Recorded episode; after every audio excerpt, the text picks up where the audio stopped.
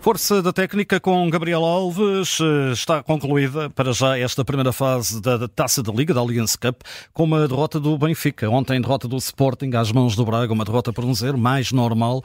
Hoje era uma, uma equipa do Benfica que partia, até olhando para a tabela classificativa, olhando também para o atual momento de forma.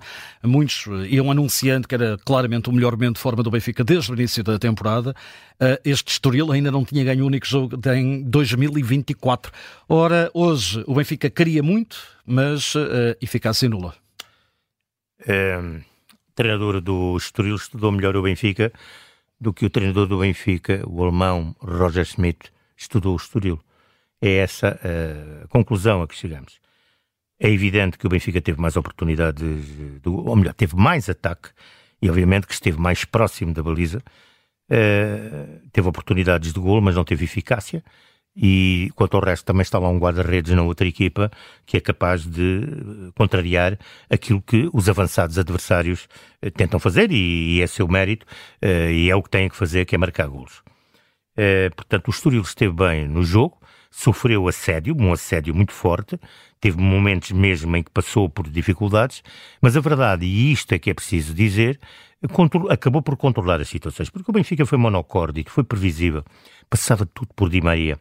E Di Maria, que é um grande jogador, um futebolista de elite, fantástico, e ainda bem que o temos a jogar em Portugal, porque pela sua qualidade e por seu mérito, pelo seu talento, eh, talento e, e, competitividade, tudo, só que se lhe tem que dar, portanto, eh, uma palavra sempre alta e de bom som, eh, chega a uma altura que também é estudado pelos adversários. Os adversários já percebem, ele tem muitos, muitos méritos de criatividade, de imaginação, mas chega a um momento que também não dá para, para mais. Ele tentou, obviamente, por exemplo, ao nível dos pontapés de canto, colocar a bola o mais. Eh, portanto, é trabalho, obviamente que isso é trabalho específico e que é feito para além da capacidade que ele tem para o fazer.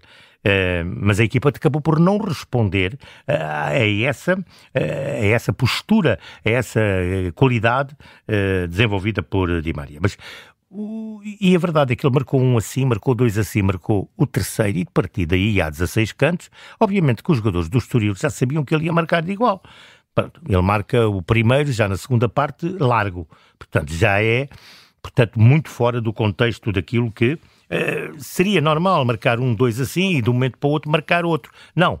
Acabou por isso, sempre tentou, através daquilo que é a sua, a sua qualidade, só que temos que ter sempre em mente quem está do outro lado também é futebolista, também é profissional, também tem essa capacidade de leitura, tem capacidade tática e naturalmente sabe uh, anular.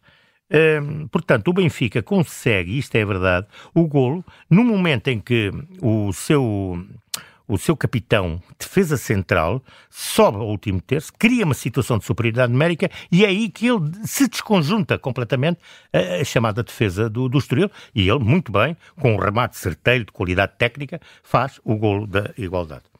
Portanto, um Benfica, mais volume de jogo, as estatísticas enchem por completo, há ali um momento frenético na segunda parte. O jogo parte? Parte, exatamente, eu chamo-lhe frenético, pronto, porque, obviamente, eh, vou lá, venho, pronto, não é sempre bem, nunca é bem jogado um jogo de partido, partido, mas a verdade é que é um jogo entusiasmante, pronto, para quem está uh, a ver. Depois as coisas tornaram-se diferentes e quer uma, quer outra equipa qualificou o seu futebol.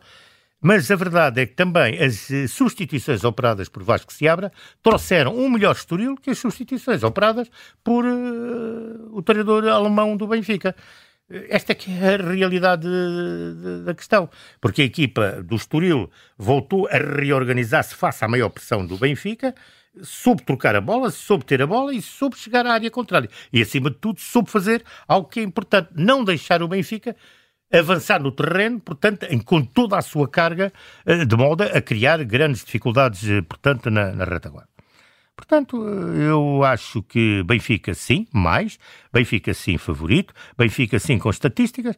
Quando chegamos aqui às grandes penalidades, se não foste capaz durante o jogo de marcar naqueles três lances que possas ter tido, principalmente o, o último do ponta de lança que entrou, do Marcos, ehm, e do próprio Di Maria, que tem, esse sim tem uma, uma bola na base do no poste, eh, embora tocada ainda pelo, pelo, pelo, pelo guarda-redes, que é um grande guarda-redes, até se o guarda-redes é excelente, mostra-se pela postura, pela forma como Capitão? ocupa o espaço, é um guarda-redes muito interessante.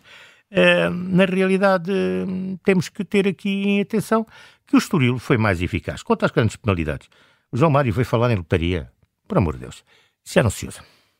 O, o Mourinho tinha uma, e tem, e tem uma expressão muito curiosa, dizendo que no futebol trabalha-se cada vez mais para não ficar dependente da sorte. Completamente, mas os grandes treinadores é o que fazem.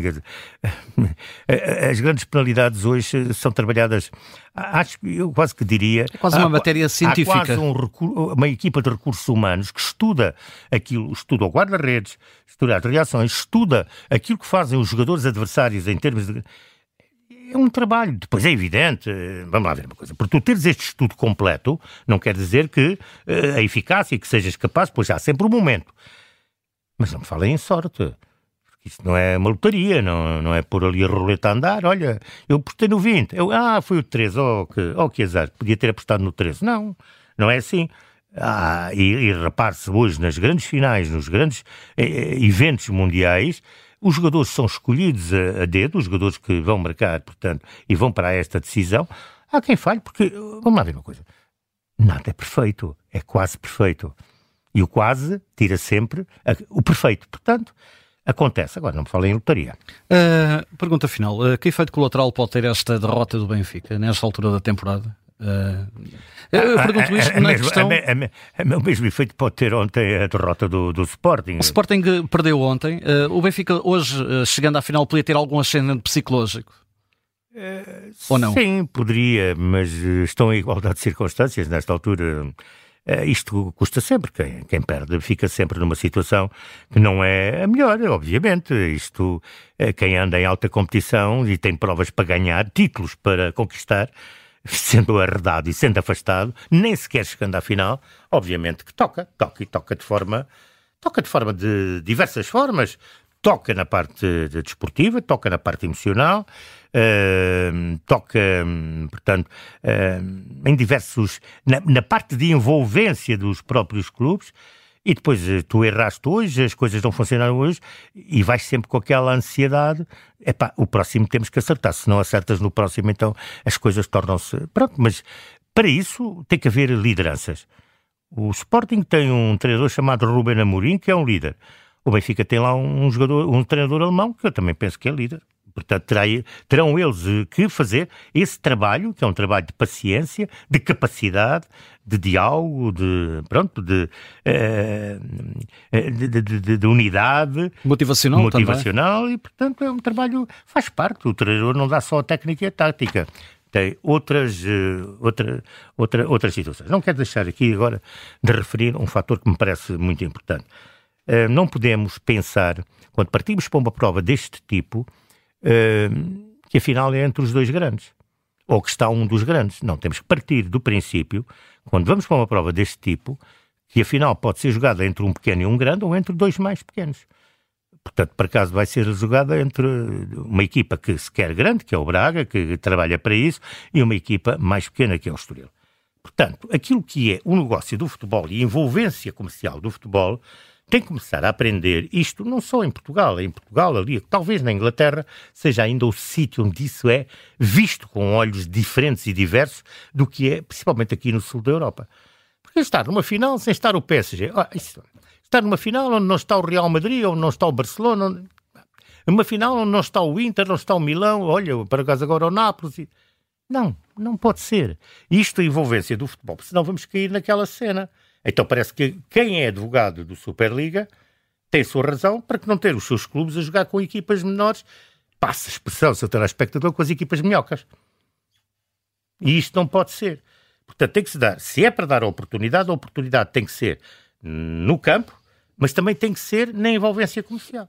Eu acho que, eu sei e percebo, um Benfica Sporting tem uma audiência de não sei quantos milhões na televisão e na rádio e não sei quantos um Braga Estoril não vai ter essa audiência. Eu sei, eu compreendo isso tudo, mas se calhar temos que trabalhar todos para que o Braga suba mais, para que o Estoril cresça mais e que as outras equipas todas também cresçam, que tenhamos um campeonato. Nós temos agora em Espanha um Girona que está na frente do campeonato. E quem diria? Está lá. É evidente que se o Girona ganha o campeonato, ui, eu não sei, eu compreendo, andam preocupados, eu leio os jornais todos os dias, principalmente os jornais de Madrid e os jornais de Barcelona. Pois, o Girona ganha. E depois, ganhou no terreno, não, não ganhou uh, na Secretaria, nem, com, nem, nem, nem, nem, nem na CTA. Caso, tem o caso da Inglaterra, o Leicester. Exatamente, que, que, também que aconteceu e que foi um belo campeonato. Uh, portanto, as coisas são o que são. Este é o futebol. As equipas estão. Tu, porque gastas mais dinheiro, não consegues lá chegar. Tu, porque tens mais, não consegues lá chegar. Então, olha, é porque quem tem menos dinheiro e consegue lá chegar é porque trabalhou melhor. Ponto, foi mais eficaz.